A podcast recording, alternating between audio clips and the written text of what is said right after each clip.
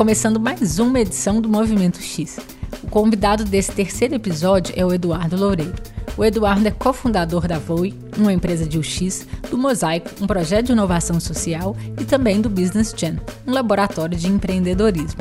A gente conversou sobre o porquê dele ter deixado as agências de publicidade começado a empreender, sobre seu pioneirismo na consolidação das disciplinas de design de experiência do usuário no Brasil e também sobre sua ligação com design thinking. Fiz uma melhoria no podcast. Algumas pessoas me disseram que o áudio do último episódio estava com um som metalizado no fundo. E aí, neste episódio, procurei deixar o áudio mais natural. Espero que você não se importe com alguns sons de rua e que goste deste programa. Então vamos lá. Eu sou Isabela de Fátima e esse é o Movimento X.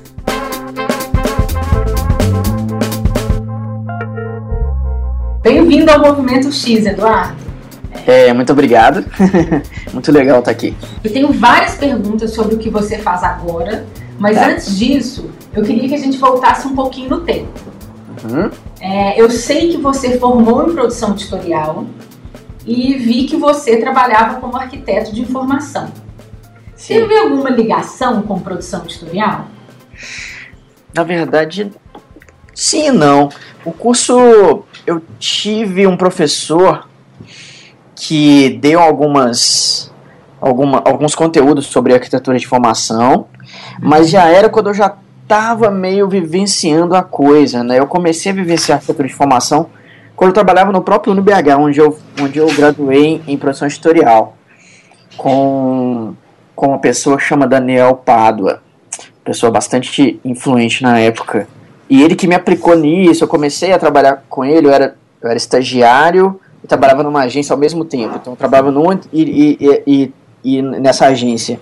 E aí quando eu fui trabalhar na TI do Uni, que eu encontrei o Daniel e ele começou a me aplicar nisso, ele era super, super influente no meio digital e, e do ativismo digital também, hacker e mídia ativismo.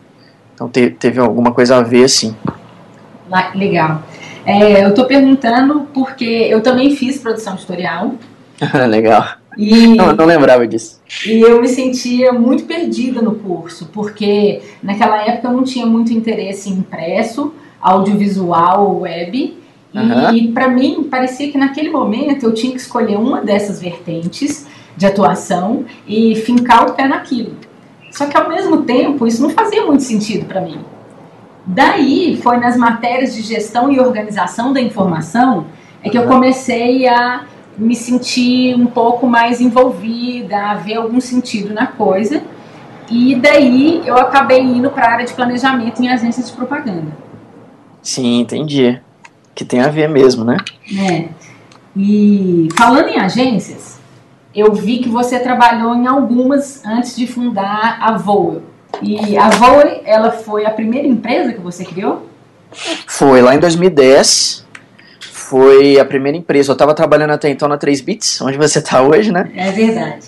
Eu estava na 3 Bits depois de ter saído da Mapa Digital, que não era uma agência, mas foi uma das poucas e, assim, a única consultoria é, especializada em arquitetura de informação que teve em Belo Horizonte, pelo menos.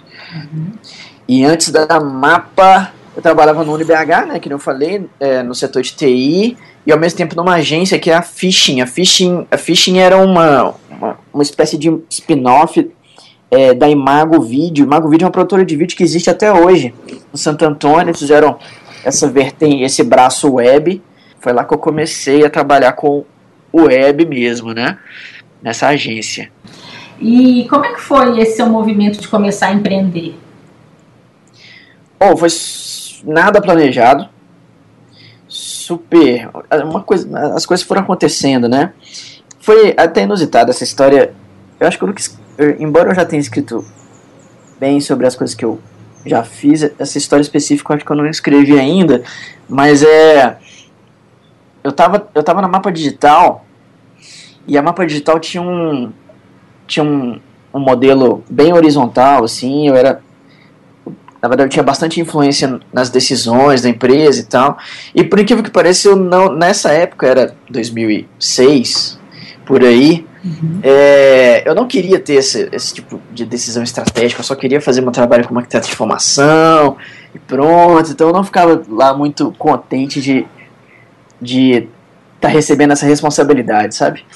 É, e nisso eu já tinha um tempo que eu tava lá, então eu já tava um pouco desanimado e tal. Então aí quando eu saí fui para 3 bits, isso que é o mais irônico, né? Porque quando eu fui para 3 bits, eu fiz entrevista e tudo e comecei a trabalhar como designer de interação, de experiência do usuário, né? Em, em geral. E aí, beleza, eu fui contratado para fazer aquilo. E aí eu comecei a sentir falta de participar em decisões estratégicas. Bizarro, né? Isso aí eu fiquei alguns eu fiquei seis, sete meses no 3 bits. Uhum. É, e a minha ex-chefe da Mapa Digital. Mapa Digital, nesse meio tempo que eu fui no 3 bits, ela, a, a empresa é, acabou, assim, na época. E as duas sócias foram cada uma para um lado. E uma delas, a Mariana Beruto, ela me chamou para um novo projeto que ela estava fazendo. É, na verdade, não para participar, mas ela queria que eu fosse um, um dos consultores do projeto. Era um projeto grande. Uhum. E no meio desse bololô todo, eu ainda estava conversando com os meus futuros sócios na época. Né? A gente era muito engajado com a IXTA, que é a Associação Internacional é, de Design de Designers de Interação. Então a gente sempre foi muito engajado, a gente fazia vários eventos, a gente ajudava as outras cidades a fazer o Interaction South America, que é a conferência sul-americana, né? Uhum. E a gente estava em Curitiba, justamente ajudando o capítulo de Curitiba, o Érico e tal, né? Ajudando eles a fazer a conferência. E a gente começou a conversar que a gente estava insatisfeito em todos os lugares que a gente estava trabalhando e que não tinha nenhum lugar em BH que a gente gostaria de trabalhar. Uhum. Ou seja, a gente teria que criar esse lugar. Né?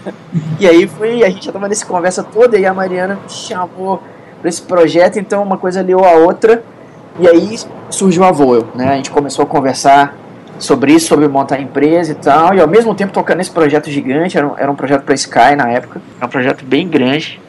E, enfim, esse foi o embrião da por, sei lá, destino também foi um embrião de, de outras empresas, por exemplo, a Sodete, né? Esse foi o embrião da Sodete depois. Olha só, não sabia. É, a Mariana juntou com o Silvio Meira e mais o pessoal de Recife. Eles estavam pensando junto com esse projeto da Sky, aí veio a Ana da Ologia, né, que também não existe mais. Uhum. Depois a Mariana saiu, a Ana entrou no lugar e nasceu a Sodete. Mas foi o embrião de algumas coisas que aconteceram em BH. Legal demais. E depois que você fundou a Voa, vieram outras empresas, né? É, não empresas exatamente, mas projetos. Sim. É, quando a gente montou a Voa, como a gente sempre foi muito engajado com organizar eventos e, e conectar as pessoas, fazer a galera conversar e tudo, a gente também queria fazer coisas que a gente achava muito bacana e, e, e finalmente a gente era dono do nosso nariz, né? A gente podia fazer o que a gente quisesse. E aí a uhum. primeira coisa que a gente fez foi pensar num projeto social, na verdade, que foi o um Mosaico, projeto de inovação social, então usava as ferramentas ferramentas do design, né, princípios e tal, para para criar serviços sociais. Então a gente pensou nesse projeto com a ajuda de uma inglesa chamada Emma Jeffries. Ela estava viajando o mundo para entender como o design era feito em várias partes do mundo. Segundo ela, é assim que os antigos designers aprenderam. Então, então a primeira parada dela foi em Amsterdã, com uma empresa chamada Design Thinkers Group. É, a segunda parada dela foi aqui no Brasil com a gente. Ela ficou quatro meses trabalhando com a gente. Ela que ajudou a gente a montar esse projeto, o, o Mosaico. Uhum. Depois ela foi para a Índia, para Eu acho, é, para vários outros lugares. Depois, depois que ela voltou para a Inglaterra. Então, o primeiro foi o Mosaic, então é um projeto, não é uma empresa. Embora eu tenha. É um projeto que eu gosto muito e a minha meu desejo é que ele fosse um instituto, que ele fosse de fato uma empresa, sabe? Legal. Que fosse um instituto, mas é uma coisa que não se concretizou ainda. É, quem sabe vem aí, né? É. Bom, aí teve o mosaico. Beleza, aí eu já, eu já falei a conexão que a gente teve com a Design Thinkers Group, que foi a EMA. A uhum. EMA nos conectou com eles. Em 2012, o Arne, que é o fundador da Design Thinkers Group, veio fazer uma palestra no Startup Chile, em Santiago. E aí eu tava aqui, pensei, pô, vou lá conversar com ele, né? Aí, a Emma já tava indo, eu falei, pô, vou com ela. Aí eu fui, e lá eu conversei muito com o Arne, e aí surgiu a possibilidade da gente, da Voio representar a Design Thinkers Group no Brasil. Fantástico. É, que foi muito legal, assim. Isso em 2012, é, tipo 2012. E aí depois a gente foi conversando, estreitando mais ainda os laços e tudo. E em 2013 a gente propôs para eles de não só representá-los, mas sermos eles no Brasil. É, o que acontece? A Design Thinkers Group tem um modelo de expansão bastante diferente. É uma rede de pessoas que o Arne encontra e ele acaba confiando nessas pessoas e até que isso não aconteça mais, é, tá parte, é parte do grupo, sabe? Uhum. Então a gente não é uma franquia, a gente não paga royalty nem nada disso. Somos uma empresa baseada em rede, assim. É, e algumas empresas dessa, algumas pessoas dessa rede são de empresas, tipo a Voil, que representam eles. Por exemplo, em Israel, é uma empresa de design de serviços, se chama Whiteboard. Então, Whiteboard representa a Design Thinkers Group em Israel. Só que em outros lugares são pessoas mesmo que são eles lá nesse país, para os Estados Unidos. Tem um time de americanos que são a Design Thinkers Group lá, enfim. É, então a gente propôs para eles de passarmos a ser sermos eles aqui, né? Uhum. E a proposta foi muito bem recebida, então desde 2013 somos o time brasileiro da Design Thinkers Group. Aí sim eu estou falando de uma empresa, mas a Avô continua existindo, né? A Avô é uma empresa de, de UX, basicamente, de pesquisa e produtos e design de produtos digitais. Uhum. Enquanto que a Design Thinkers Group é uma consultoria global de design de serviços, design thinking, né? modelagem de negócios. Mas somos as mesmas, as mesmas pessoas por trás das duas coisas, né? foi o destino que foi nos levando e os nossos contatos que foram nos levando por esses caminhos. De empresa, é isso. As outras coisas são projetos, né? Que nem o XJ, é uma associação que a gente representou e representa por muito tempo. Teve o Global CFCGN também, que a gente foi host muito tempo em, em Belo Horizonte. Tem alguns anos que a gente não é mais. Mas também é um projeto, nem é nosso, né? É um projeto que a gente curtia muito e, e apoiava. Acho que no meio dessas. Acho que é isso. Acho que é isso. É, vamos falar um pouquinho mais sobre a Voe? Porque eu tô doida para saber, assim, é, qual, qual, foi a razão para você criar a Voe, né? Da onde veio a ideia, é, especificamente da, da Voe, assim? Você tinha algum incômodo, alguma coisa que... Como é que foi esse estalo, né? Que foi o primeiro e eu, parece que ele foi bem emblemático, assim, né? Sim. Pois é, já teve essa questão que eu falei, que é, foi, sei lá, me parece meio antagônico, né? Mas antes eu não curtia ter decisão estratégia, depois eu passei a querer isso, uhum. e isso aumentou, e aí veio essa, essa oportunidade de ter um projeto grande na mão, ou seja, era tudo que a gente precisava para largar tudo, chutar o, o balde de tudo, né? Uhum. E dedicar a empresa. Esses foram os acontecimentos, digamos, lógicos. Mas tinha uma coisa que me incomodava quando eu, a mapa digital ela ela era uma consultoria de arquitetura de formação que trabalhava com muitas agências de São Paulo. Então, por exemplo, todos os projetos de, de UX, na época a gente não falava UX, né, mas todos os projetos de UX da Thompson, por exemplo, em São Paulo, era a mapa que fazia. Não só essa, mas tinha o MAP, tinha outras agências de São Paulo, além, além de algumas de BH, além dos projetos próprios com os clientes próprios. Uhum. E era, como tinha muita agência, tinha muita publicidade envolvida. Uhum. Quando eu fui para 3 Bits também, então também tinha parcerias com a agência de São Paulo e tal. Eu, eu, me, eu, eu sentia que o esforço do que eu fazia tava indo para coisas inúteis, sabe? Uhum. Eu sentia que publicidade era um lance meio inútil, assim, gente, beleza, é, eu até passava de projetos grandes, provavelmente outras pessoas, eu, eu gostava muito de participar com grandes contas, com grandes, até profissionais, né, diretores de criação de São Paulo e tal, com esses projetos de ações que tem até atores globais, esse tipo de coisa. Só que eu, eu não ficava satisfeito, assim, de gastar energia pensando lá na experiência do usuário, por um negócio que na verdade eu tinha propósito, sabe? Uhum. Então isso me incomodava muito. Foi outra. Foi outra. Foi outro motivo de eu pensar assim, não, cara, eu tenho que criar minha empresa para participar de projetos que eu realmente curto. O Mosaico foi um deles. Mas do ponto de vista digital, de UX, também, assim, é, o que eu gosto mesmo é, é de fazer projetos que, que impactem na vida das pessoas, assim, de pensar em produto, sabe? Legal. É, é, ficar pensando, eu não, eu, não eu, eu entendi nessa época que meu negócio não era fazer campanha, não era fazer hot site, era fazer produto que resolvesse o problema de alguém. Uhum. E esse foi outro grande motivo, sabe? Sim. É, é, é, quando a gente começou a empreender, foi um caminho natural, porque era o que a gente não estava gostando na nossa vida até então, sabe? Uhum. Não só de mim, mas por isso que, na verdade, eu, eu, é, a gente montou a empresa com. Eu montei a empresa com outras com mais outras quatro pessoas e a gente, tem, a gente tinha esse ponto de afinidade. A gente era muito engajado com a XGA é, e a gente estava em lugares com trabalhos que a gente não gostava de fazer. Então a gente pensou assim, cara, vamos montar um lugar onde a gente curta trabalhar e, e curta fazer os projetos, assim. Legal demais, eu, eu admiro muito isso, eu acho isso maravilhoso. Que, que bom que tá rolando e super rolando, né? Pois é. é. E eu sei que você é um dos pioneiros na consolidação do design é, como disciplina, na verdade, a consolidação das disciplinas de design de experiência do usuário no Brasil. Uhum. Como que isso aconteceu? É, é pré-XDA. Veio, na verdade, com essa questão da arquitetura de informação. Na verdade, eu acho que o primeiro jargão foi arquitetura de informação, assim, né? E aí eu, eu tava presente desde o primeiro EBAI. O EBAI era o finado ilustre Congresso Brasileiro de Arquitetura de Informação, que acontecia em São Paulo. Teve, se não me engano, cinco edições ou seis. E era organizado pelo Guilhermo, outro cara pioneiro.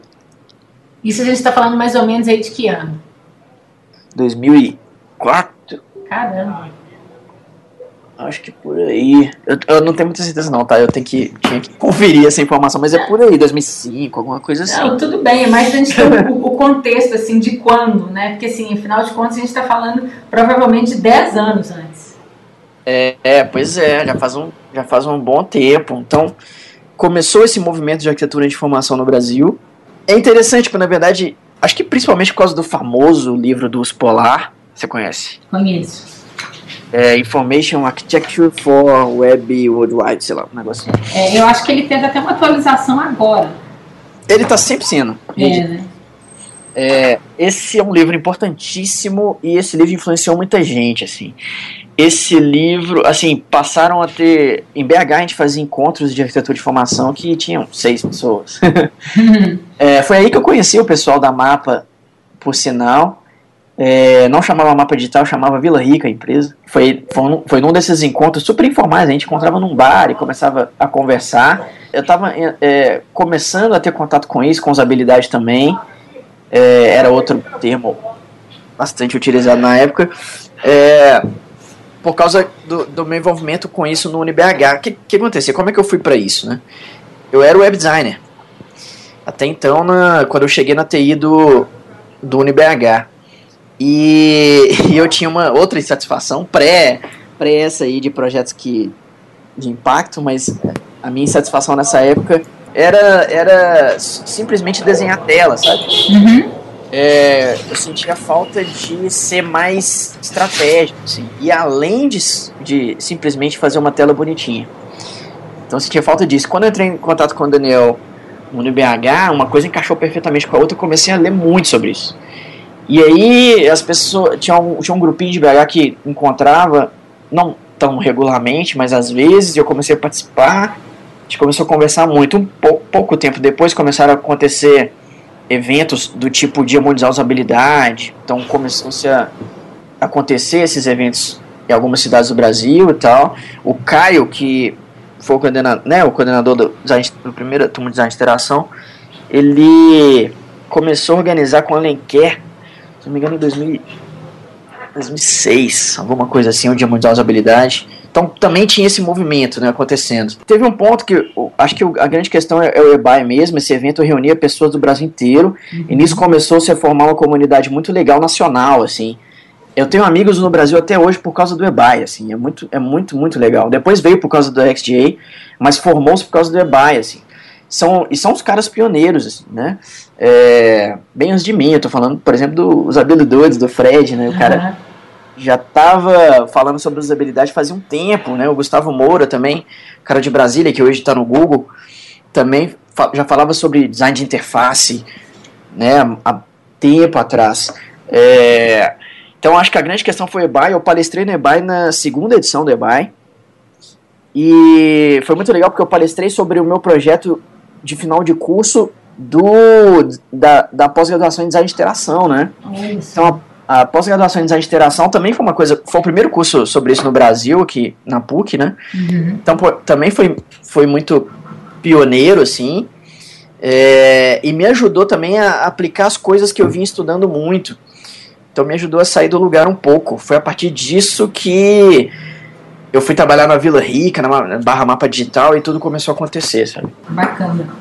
É, e como que você entende o X, Dudu? Tem duas respostas. Tem uma acadêmica hum. e uma mais pragmática, né? Vamos lá, vamos, vamos para as duas. Informação nesse momento é muito bem-vinda. É, se você for pegar uma definição aí, é, UX é, é, uma, é, um, é um overlap de disciplinas, né? De disciplinas que cuidam de assuntos que interferem na experiência do cliente, de uma pessoa, né? Que está utilizando um serviço, um produto de, de alguma empresa. É uma, é uma interseção mesmo. Então, tem disciplinas, por exemplo, arquitetura, porque a experiência vai além de você estar tá olhando uma tela, o ambiente que você está também interfere, né? Então, por exemplo, tem arquitetura, tem arquitetura de, tem arquitetura de informação, né? É, design de interação, design visual, é, IHC, então tem algumas disciplinas que compõem essa questão. É, por outro lado, tem, um, tem uma tendência também a, a pensar que o X. É, tem uma tendência também a, a definir o X como a experiência que o cliente tem no produto.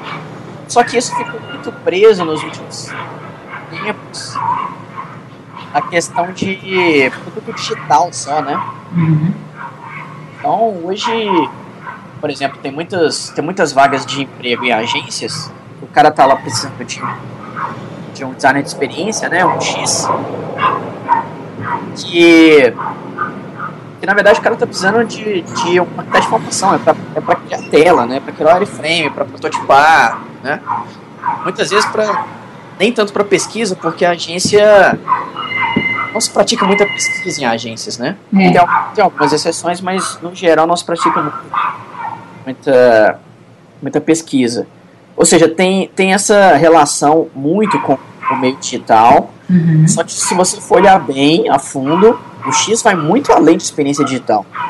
O X é a experiência que o cliente tem com o serviço que está sendo oferecido, a solução da empresa como um todo e vai além, vai a, o, meio digital, seja um aplicativo, seja um sistema, seja um site, ou o que for, é na verdade um ponto de contato dessa experiência, né? Tem outros pontos de contato que podem sim muito bem ser offline, uhum. né? Um, um, folder é um ponto de contato, uma revista é um ponto de contato, uma pessoa, um call center é um ponto de contato, tudo é ponto de contato e são a experiência que a gente tem nesses pontos de contato que vão de fato definir a experiência que a gente vai ter como cliente dessa empresa. Né? Uhum, tá.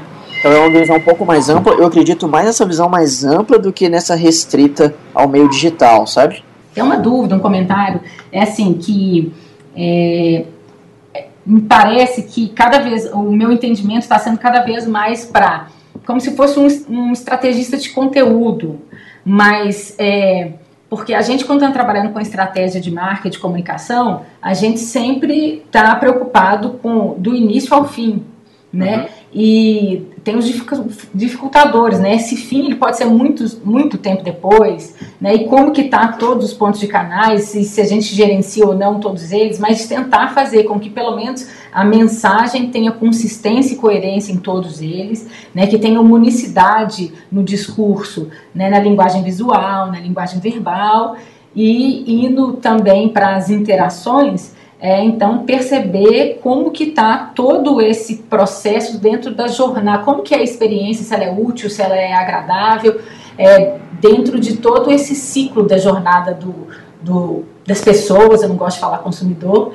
é, e a gente tem cada vez mais a fragmentação de canais, né? Sim. Mas é, eu tenho visto bastante é, pontos em comum é, em estratégia de conteúdo também, né? De você fazer com que é, a presença digital daquela marca é, seja coerente em, tudo, em todos os canais que ela está. Esse é um ponto importante que mantém a coerência da experiência, né? Uhum. O conteúdo é muito importante. Mas eu diria que vai além, assim, porque também tem a ver com o comportamento das pessoas que estão, de fato, participando dessa jornada, que você está oferecendo essa jornada aí, né? Como, como você como empresa, organização e tal.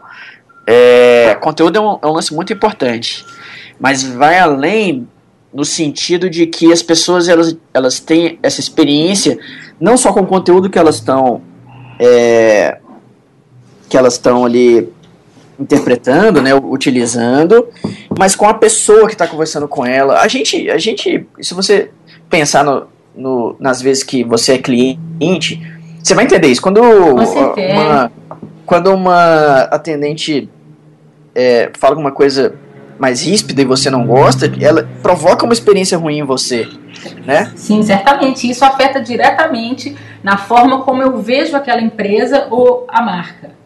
Demais. Ou então quando, quando determinadas atitudes da empresa também interferem em como você, na, na sua experiência como cliente daquela empresa, né? Uhum. Pensa aí os sucos do bem, que teve aquela questão de não ser verdade o, o produtor do interior lá, né? É. Então tem uma falha no storytelling deles, isso também interfere na sua, pô, meio que meio uma traição, digamos, né? Tipo, pô, eu confiava nessa história, como assim não é verdade?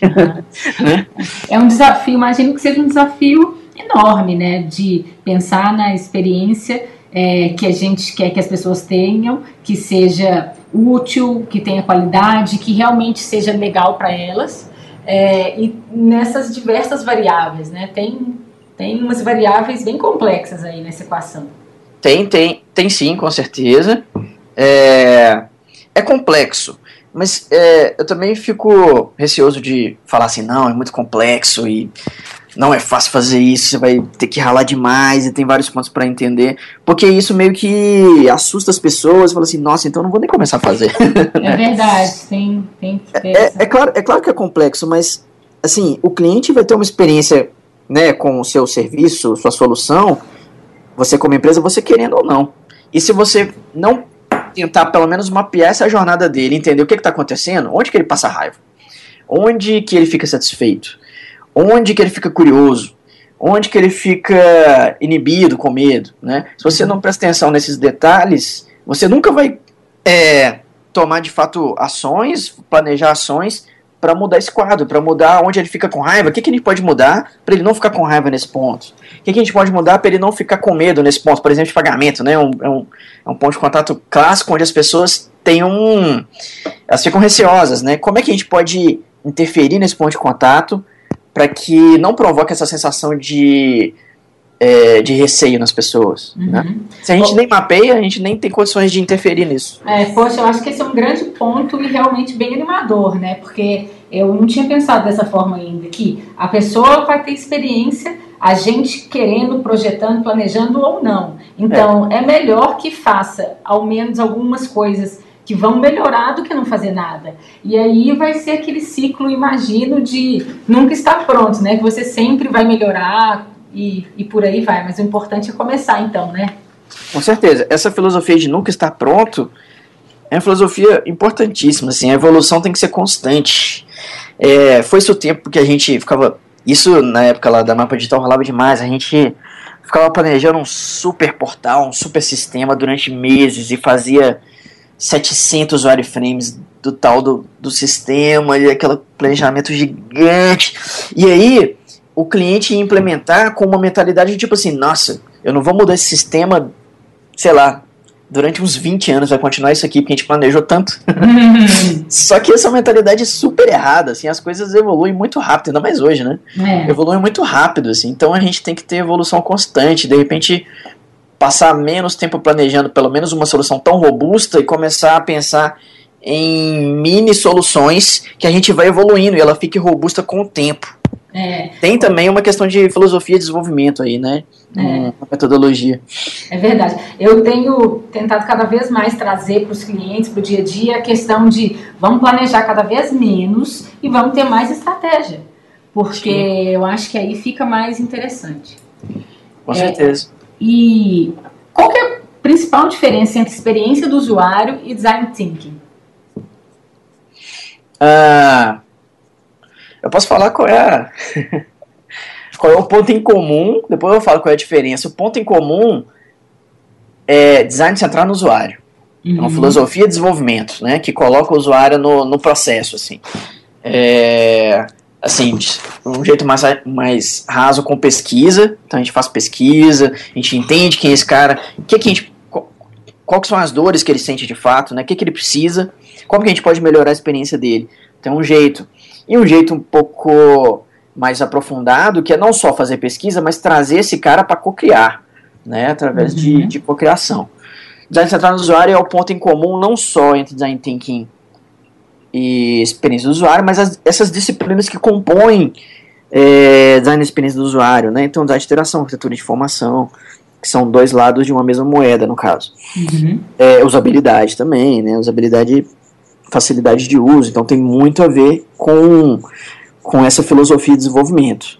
Agora, design thinking é uma abordagem, né? Não é uma disciplina.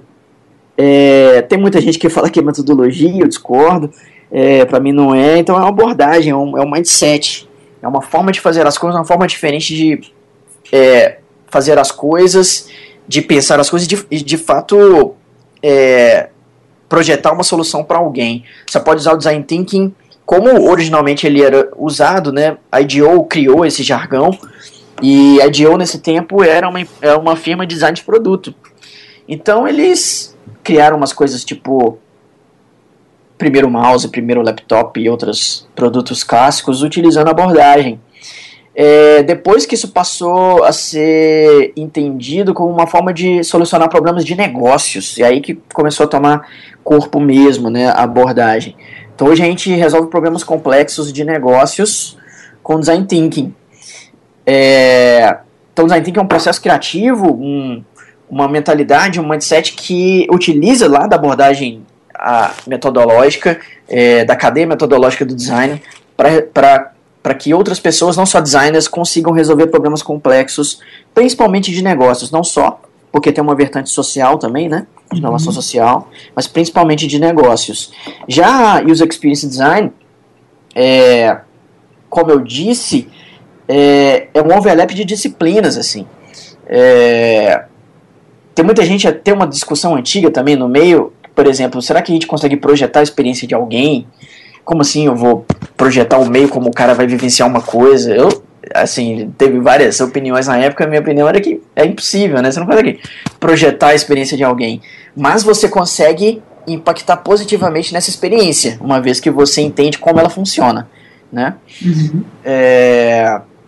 Tem uma outra vertente também que entende que entende que é errado o X ser considerado um cargo, por exemplo, um profissional responsável por o X. Que o X deveria ser uma filosofia dentro da empresa, não importa o cargo, sabe? Uhum. É, porque quando a gente coloca em cargo, a gente coloca muito como um dono do. Um, digamos o pior do Scrum, né? É o cara responsável responsável pelo produto, assim.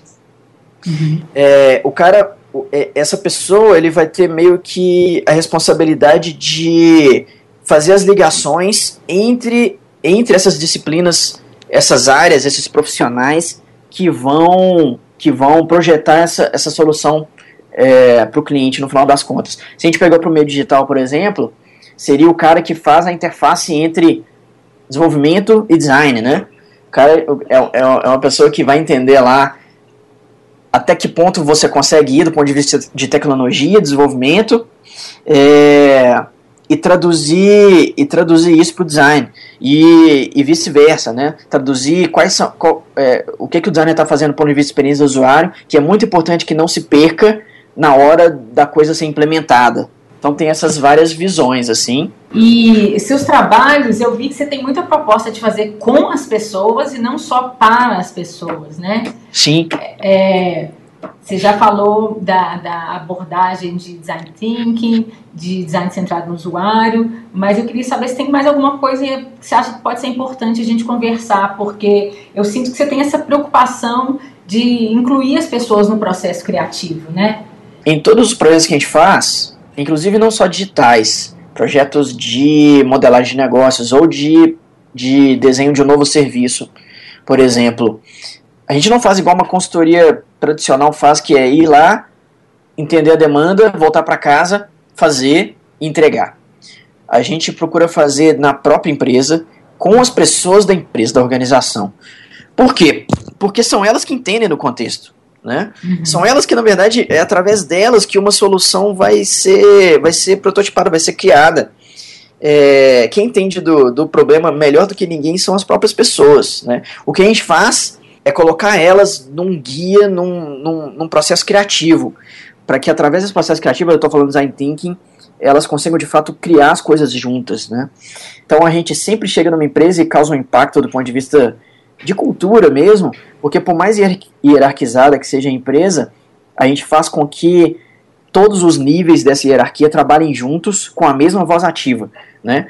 Então, beleza que diretores lá nos contrataram, mas não vão ser eles que vão projetar a nova coisa. A gente chama as pessoas que estão lá na ponta, estão atendendo o cliente, porque ninguém melhor que eles vai saber que tipo de experiência o cliente está tendo com o serviço e o que poderia melhorar, sabe? Então a gente chama essas pessoas da ponta, principalmente, e através de, de facilitação de sessões de cocriação, a gente vai guiando essa construção desse novo serviço, ou, ou, ou redesign né, de um serviço que já existe, ou design de um serviço inteiramente novo.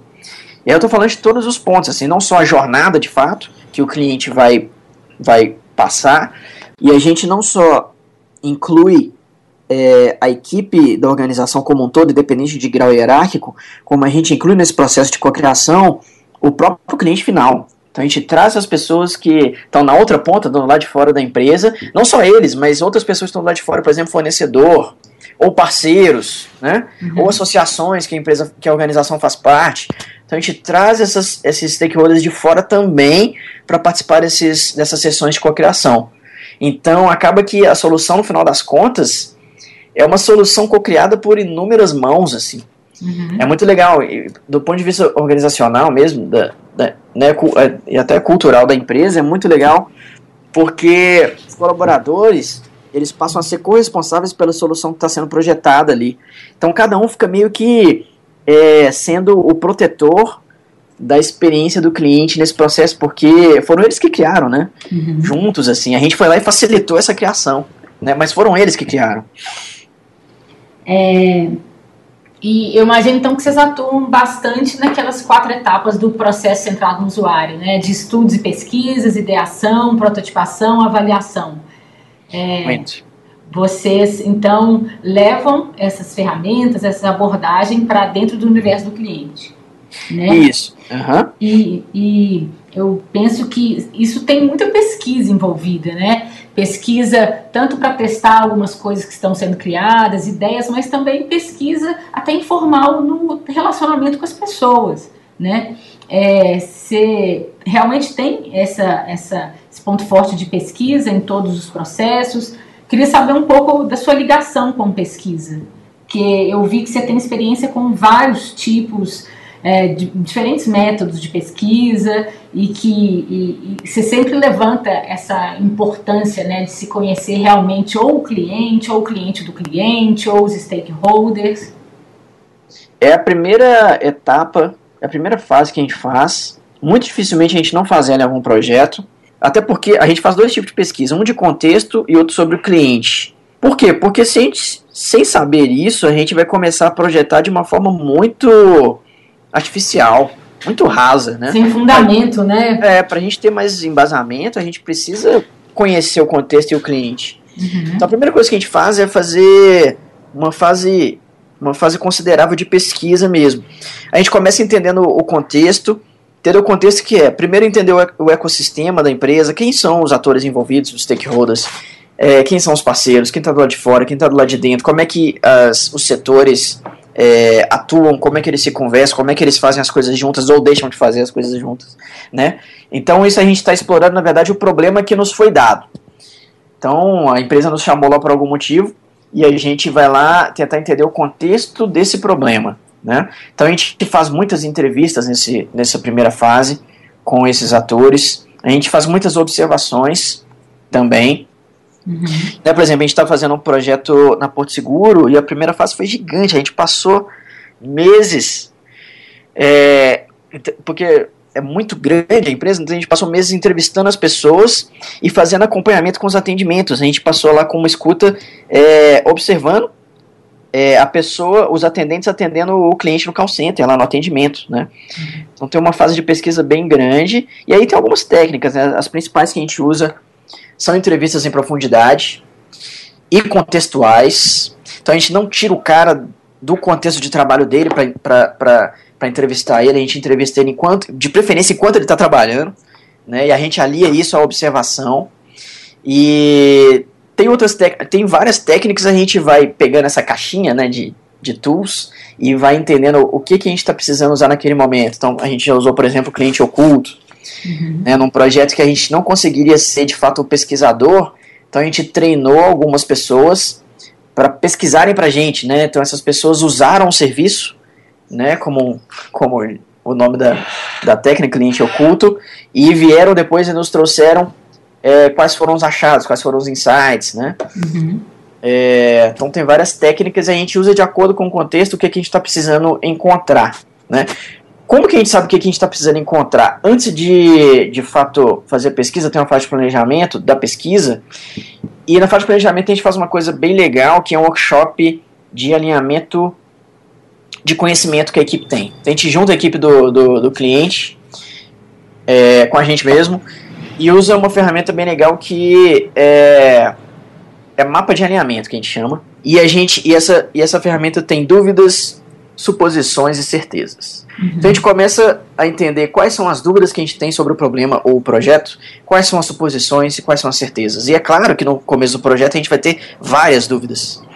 E essas várias dúvidas que a gente mapear nesse workshop vão ser, de, vão ser exatamente a base do nosso roteiro, digamos, a base do que a gente precisa levantar na fase de pesquisa, sabe? Uhum. Então a gente teve essas dúvidas aqui e a gente tem que ter alguma certeza sobre elas. Então a gente tem que descobrir essas coisas aqui, né? Aí beleza, então tem a fase de pesquisa de contexto, né, de entendimento do contexto, e depois a gente faz a fase de pesquisa do cliente. Então é a, é a hora de ir para o lado do cliente, a gente sai da empresa e vai investigar quem que é esse cliente, quais são os perfis, quais são as personas, no caso, né? Uhum. Quais são os padrões de comportamento, assim, não tanto padrões demográficos, mas principalmente de, de comportamento. E como que essas pessoas estão se sentindo à medida que elas usam um serviço do cliente ou outros serviços similares, Legal. que tem, que tem alguma referência, né? Então, por exemplo, a gente fez um projeto com uma empresa de locação de carros e a gente passou algum tempo em aeroportos e lojas, não só do próprio cliente, mas de outras empresas também, só observando, observando como que, que a pessoa chegava lá para alugar um carro, da onde ela estava vindo, observando e fazendo algumas entrevistas pontuais e contextuais, né? Uhum. Da onde ela estava vindo, qual o motivo de estar tá alugando um carro, como é que ela se sentia na fila lá para alugar o carro, como é que ela se sentia preenchendo um formulário gigante que eles te dão para preencher, né? Como é que ela se sentia pagando, como é que ela se sentia à medida que ela ia na garagem é, procurar pegar chaves lá do carro que ela tinha acabado de alugar, como que ela entregava esse carro, então a gente fez uma pesquisa sobre essa jornada do jeito que ela acontecia no momento. Aí tem uma coisa que é, a partir do entendimento do contexto e do entendimento do cliente, acontece um negócio muito legal que a gente tem profundidade o bastante, é, embasamento o bastante, para entender se o problema que o cliente achava que ele tinha no começo é de fato o problema que ele precisa resolver. E muitas vezes quando a gente faz essas duas fases, não é. A gente, entende, a gente começa a entender que o problema que ele achava que tinha é um sintoma de um problema mais profundo de negócios mesmo, sabe? Ah, e isso é muito bacana, né? Quando você tem essa oportunidade de, de fato, repensar o problema, porque eu acho que isso acaba acontecendo em, em diversos tipos de empresas. É, em agência acontece muito, né? O cliente acha que o problema é esse, mas quando a gente consegue ter aquele tempo para é, dar um passinho para trás e é, olhar o problema com outras perspectivas, a gente descobre que o problema é, é diferente ou é maior, né? Demais. Tipo, com a agência mesmo, principalmente a agência digital, né? É, o cliente de uma agência digital, ele, ele geralmente chega lá com um problema que quase toda empresa acha que tem e que raramente elas de fato têm, que é eu preciso de um site novo. Uhum.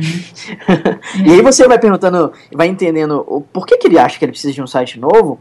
Aí, ah, porque o cliente, meu cliente não consegue entender o que eu faço ou porque tá bagunçado, eu tenho novos serviços e eu não consigo vender. Ou seja, cara, você não precisa de um site novo, você precisa rever seu modelo de negócio. E aí a forma de comunicar isso é um passo depois, né? Uhum. É.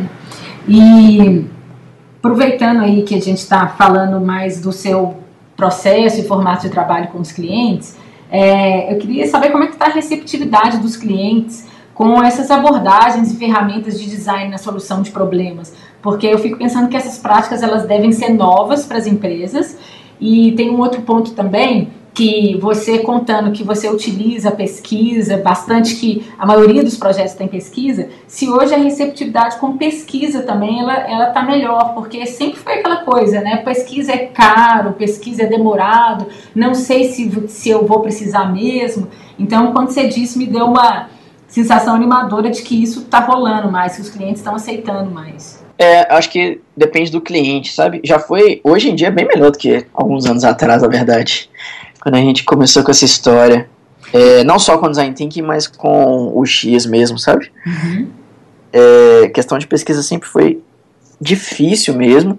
Embora eu seja total fã de subverter técnicas, metodologias para não só para extrair um resultado melhor, mas como para de fato conseguir viabilizar a pesquisa no processo, sabe? Uhum. É, o, é, digamos, os métodos sujos, né? Eles não são tão rigorosos do ponto de vista acadêmico, mas você, mas, mas você não deixa de entender o que o cliente precisa.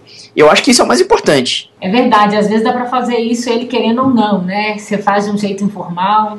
É, não, exatamente. Tem jeitos mais informais, mais rápidos de se fazer. Uhum. Então, assim, é, se você souber direito se você de fato é, tem essa estima por pesquisa e sabe o valor que ela traz para o projeto, tem como fazer. Mesmo que o cliente seja resistente, você consegue colocar no meio, sabe? Uhum. Tem a questão de custos, mas você pode condensar os custos disso, que na verdade a gente chega até como investimento, é, no budget que, que o cliente tem. Acho que dá para fazer. Agora, é, a gente cada vez mais tem sido procurados por clientes que eles não só entendem, mas eles nos procuram justamente porque a gente faz pesquisa.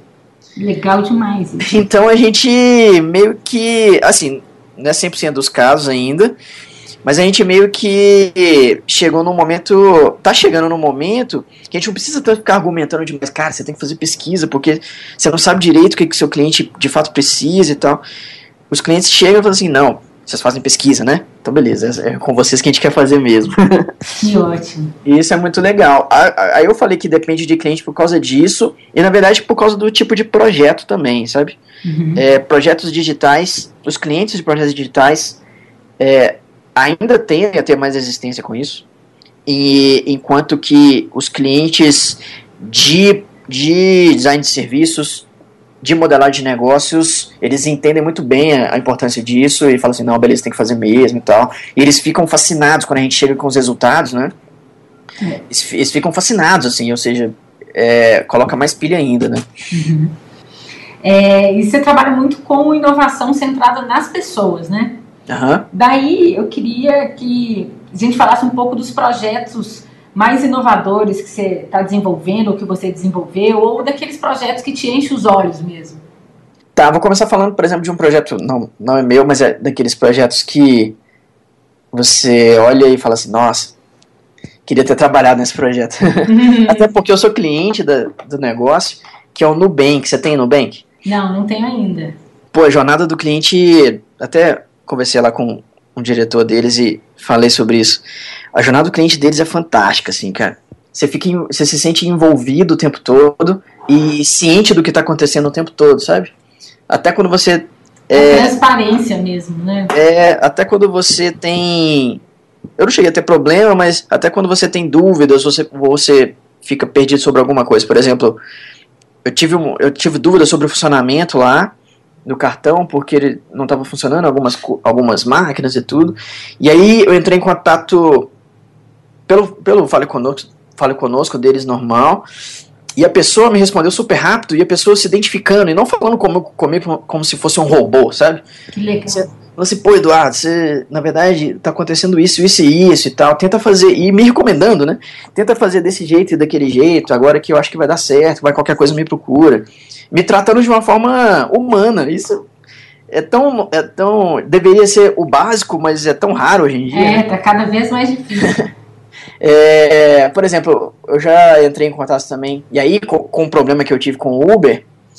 E o Uber, por sua vez, não fale conosco lá, ele tem uma, um sistema de resposta bem mais robotizado, sabe? Você se sente falando com um robô, embora seja uma pessoa que, que esteja te respondendo, ou seja, a pessoa tem um script de atendimento super rígido lá. É, E tem uma coisa simples, olha só, uma, é, tá no, o segredo está nos detalhes, né? Uhum. Uma coisa simples que te faz melhorar a experiência, assim, como cliente. Nesse contato do Uber, eles te respondem e não vem o nome da pessoa que você está conversando. Vem assinado equipe Uber. Então você não sente confiança para de fato é, é, abrir o que está acontecendo com você, porque você tem a sensação o tempo todo que você está conversando com um robô, sabe? Uhum. É, enquanto no, no, no Nubank não, vem a pessoa lá, vem a pessoa, tipo, até a pessoa que me atendeu, a Camila, ela Camila e tal, então é uma coisa simples, super simples, mas que se não tiver alguém responsável por é, mapear, entender essa jornada do cliente, são coisas simples que passam despercebido, passa batido, sabe? Então, projeto que eu admiro é o Nubank, assim, produto, produto barra projeto. Bom, tem vários projetos que a gente está fazendo. Difícil falar de consultorias porque elas são muito estratégicas. E são confidenciais, imagino, né? É, é difícil falar, mas assim, a gente está fazendo um projeto muito legal para Porto Seguro, projeto que, gente, é, como eu falei, um projeto gigante e para várias, várias, várias várias áreas diferentes de atendimento, né? Uhum. Então a gente está meio que integrando os processos e as ferramentas que eles usam. Então para isso a gente teve que fazer um, uma pesquisa gigante.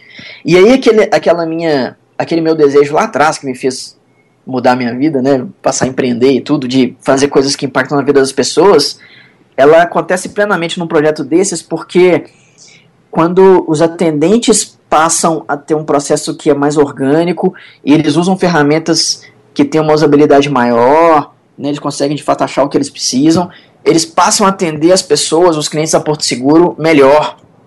Então, olha, né, eu já estou criando impacto porque as áreas de atendimento são muitas áreas e várias pessoas trabalhando. Então, essas pessoas, por sua vez, elas já vão é, digamos, trabalhar de uma maneira mais confortável, mas aí elas vão passar a oferecer uma experiência melhor para, sei lá, milhares de pessoas, né? Que são os uhum. clientes da Porto Seguro. E isso é muito legal, eu fico muito, muito empolgado ah, legal. com esse tipo de coisa, né?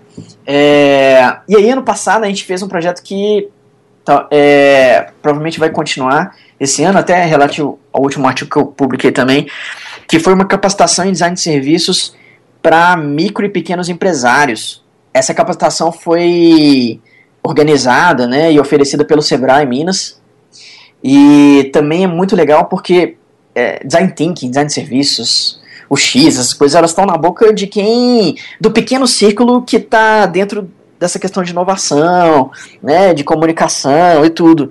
Mas para a grande maioria isso é desconhecido. Uhum. Então é um projeto que a gente fez 18 workshops no segundo semestre do ano passado que a gente pôde de fato reverberar e, e espalhar isso para mais gente e gente que dificilmente tem acesso a essas coisas, que são os, os pequenininhos empresários lá, os caras cara que tem uma, tem uma lanchonete, sabe? O cara que tem um salão de beleza, o cara que tem uma, uma um estúdio de movelaria que faz móveis e tal. Então, são pessoas que as, essas abordagens podem gerar muito valor para elas muito mesmo, assim, quando elas aplicam os princípios, é muito benéfico, mas é, elas têm pouco acesso a isso. Então foi um projeto também que eu curti muito ter feito, assim, sabe? Legal. É, queria que a gente falasse um pouco da formação em design de experiência ou design de interação, né? Qual você acha que é a habilidade ou quais são as habilidades mais importantes para serem desenvolvidas para quem quer trabalhar com X, com design de interação ou até mesmo quem quer melhorar o seu trabalho?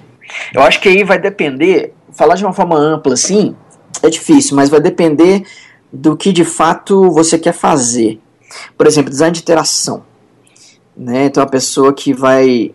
que quer de fato trabalhar com pesquisa é, e design de produtos digitais, né? sejam aplicativos, sistemas, enfim.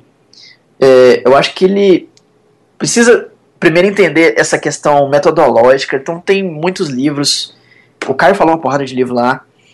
É, posso falar mais alguns aqui, mas tem muitos livros que você pode começar a ler para entender de fato qual que é a abordagem metodológica por trás, os conceitos também por trás, né, do design de interação. Tem vários estudiosos sobre isso. É legal, assim, não é que você vai ficar preso em livros, até porque se você só ficar lendo livros quando você for fazer, você não vai conseguir fazer, né? Uhum. Mas é bom começar com, com essa questão conceitual para ter um panorama mesmo do que, né, dos conceitos que estão envolvidos, das técnicas, do que você pode fazer.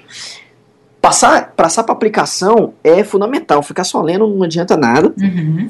Então, é, começar a trabalhar. Então, se você trabalha com outra coisa e não te pagam para fazer, para você estudar design de interação, começa a fazer independente. Começa com projetos próprios, sabe? Uhum. É, criar projetos próprios é a melhor maneira de você ter carta branca, porque né, é um projeto seu, para você experimentar as coisas, para você testar, você ver se aquela metodologia é, procede, né? Vai fazer um, um, um, sei lá, um aplicativo, alguma coisa assim, você vai ter que entrevistar as pessoas para entender como o aplicativo tem que funcionar. E aí depois você vai ter que pensar em como que é a interface desse aplicativo vai funcionar também, como que a pessoa vai interagir com esse aplicativo, quais são as funcionalidades fundamentais que tem que ter, uhum. como que a organização tem que ser, a informação tem que ser organizada. Então são coisas que te fazem praticar e te fazem ter alguns skills sobre isso, né? É, isso design de interação, assim. Barra um pouco arquitetura de informação. O X, por exemplo, algumas empresas elas, elas já têm demandado um, uma, uma pessoa de UX que seja o responsável pela experiência do cliente. Então, não tanto, não, não, não tanto do ponto de vista técnico de, de fato, criar interfaces, né, que você tem que ter alguns skills específicos sobre design de interação para isso, mas sobre tentar entender qual que seria o melhor fluxo, qual que seria o melhor escopo de, de, de projeto, quais seriam a melhor experiência, qual, qual a melhor experiência que um projeto tem que tem que oferecer para um cliente, né? Uhum. Para essa, para pessoas que querem se aprofundar nisso, eu acho que ele tem que ler coisas mais do ponto de vista de gestão, né? E principalmente praticar empatia, né? É, conversar com as pessoas, tentar entender o lado delas ao invés de ficar só argumentando o seu lado, né? Uma, um grande exercício é tentar entender o que o outro tá, tá sentindo, precisando, é, e tentar facilitar um processo que vocês dois cheguem num ponto em comum, né? então tem essa parte também.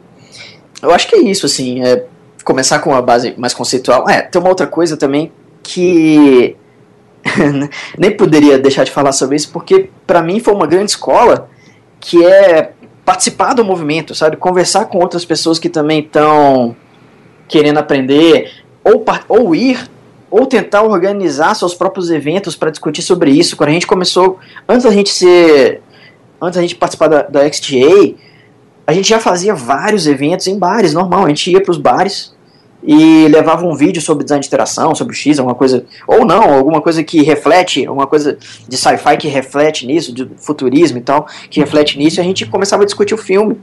Ou então a gente separa, escolhia uma, uma das pessoas do grupo para ele falar sobre algum tema interessante que ele achava e depois a gente discutia, engajar nessa, além de, além de querer trabalhar, uhum. engajar em como as coisas são feitas e conhecer outras pessoas e participar de uma comunidade, também é muito legal para aprender assim. É uma das melhores coisas que eu enxergo nessa trajetória de ter de EBAI, de XTA, é justamente ter participado dessa comunidade nacional, ter conhecido pessoas de outros estados, de outras cidades, tá conversando com ele sempre. Por exemplo, Paulo Melo, que é um cara que fez doutorado, é um psicólogo, fez doutorado em design de interface na Holanda e trabalhava no CESA, hoje está na NDT. É um cara que sempre que eu conheci através dessa comunidade, é um cara que sempre vem para sempre que vem para BH me dá um toque e fala assim, cara, vou encontrar. Ele, eu, tô, eu, tô, eu lembrei dele porque ele acabou de me dar esse toque ontem, ele tá vindo fim de, esse fim de semana ele tá vindo para cá e falou, pô, vou encontrar aí e tal. Uhum. Então é muito legal participar dessa comunidade, sabe? Bacana. E eu acho que você tem um aprendizado muito grande com isso. Legal.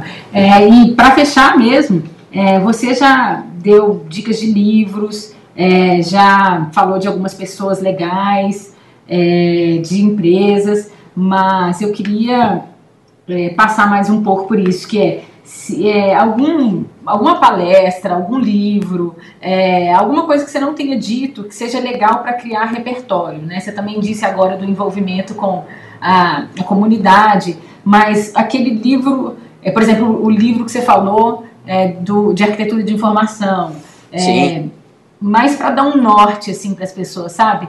Porque essa, esse ponto de ouvir quem está fazendo mesmo, isso é, isso é muito importante, porque É, esse foi uma das motivações do projeto e outras pessoas também me dizem isso, porque essa é uma área que está toda hora mudando de nomenclatura, né? Como você mesmo disse, chamava arquiteto de informação, aí hoje é mais design de interação ou é o design de experiência, e às vezes isso fica complicado para quem quer aprender e com, com várias fontes de informação. Então, esse é um ponto que eu tenho visto que tem ajudado muito, assim, quando as pessoas falam, olha, comece por esse vídeo, por esse livro, assim, isso dá uma guinada boa, assim, deixa as pessoas menos perdidas, sabe? Sim, sim. Não, eu tenho certeza que essa confusão de jargões aí, termos, acesso de informação, de administração, eles, eles, essas, essas coisas mais confundem que ajudam. Eu tenho certeza disso. Confundem demais. né? É. Eu até fiquei falando muito sobre isso, mas realmente, fazendo uma reflexão, essa coisa mais confunde que ajuda. Mas enfim, referências boas. É... Tem um livro muito legal sobre abordar design thinking, mas design de serviços, mas que é, se você pegar o espectro, esse espectro mais amplo de, de UX, você vai ver que encaixa perfeitamente, que é This is Service Design Thinking, uhum. que já tem uma tradução chama Isto é Design Thinking de Serviços. É uma tradução não muito boa, mas é, o nome não é muito bom, né? Mas quem fez a tradução é uma parceira do Rio, a Clarissa, da Laje. É, esse livro recomendo bastante, é, uma, é bem grosso, é tipo uma bibliazinha assim, mas ao mesmo tempo que ele tem uma, traz um, um arcabouço conceitual, ele traz cases, o que é muito legal, né? Você entender, ler sobre projetos que usaram aquelas ferramentas, aqueles princípios. Ele traz uma descrição muito intuitiva sobre cada ferramenta, sabe? Que legal. Recomendo muito, assim. Tem um outro livro que eu gosto bastante, que é o Game Storming. Uhum. Game Storming não só é um livro, ele também tem, tem tradução.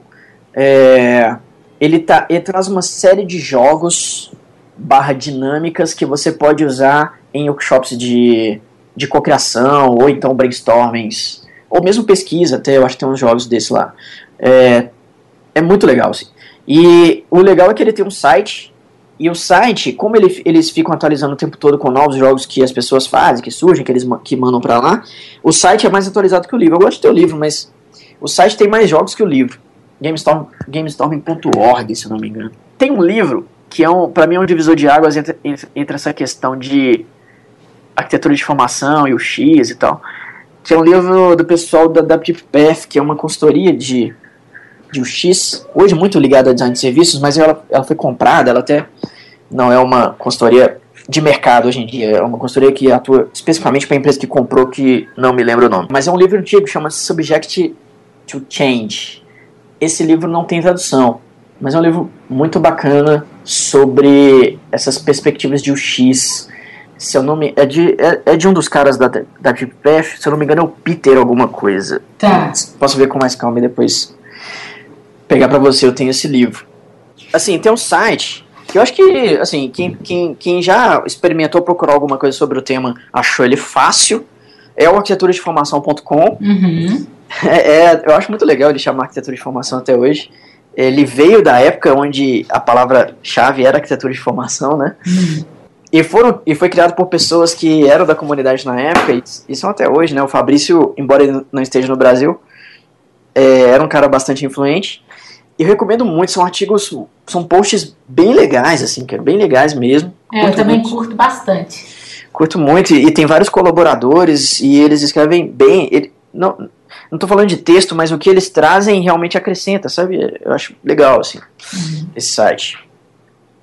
Deixa eu ver se eu lembro de mais alguma coisa. Tem um livro fantástico de um autor barra profissional que a gente trouxe em 2011 para o Interaction South America, que é o Mike Koniowski. O livro dele é, é Observing the User Experience.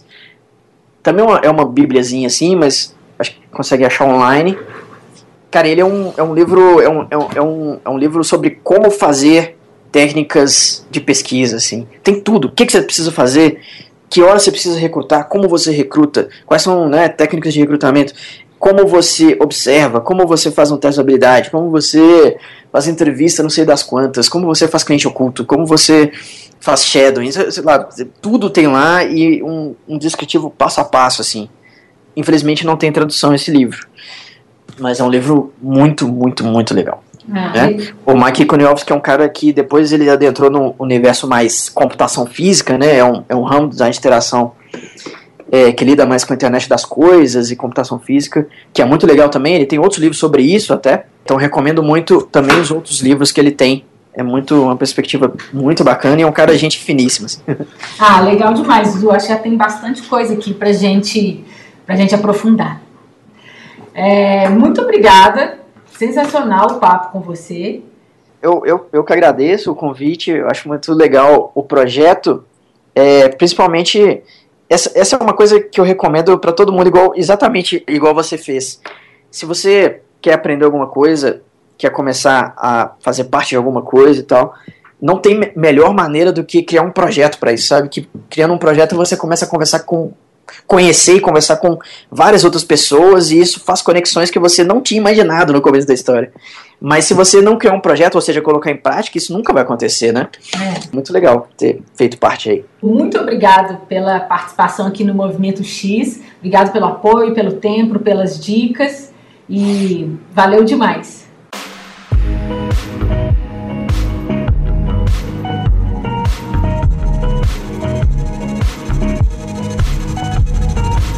Chegamos ao fim desse terceiro episódio e eu espero que você tenha gostado assim como eu gostei. Na próxima edição, vou conversar com o Code, que é designer de produto no Google, em São Francisco. Obrigada e até o próximo papo.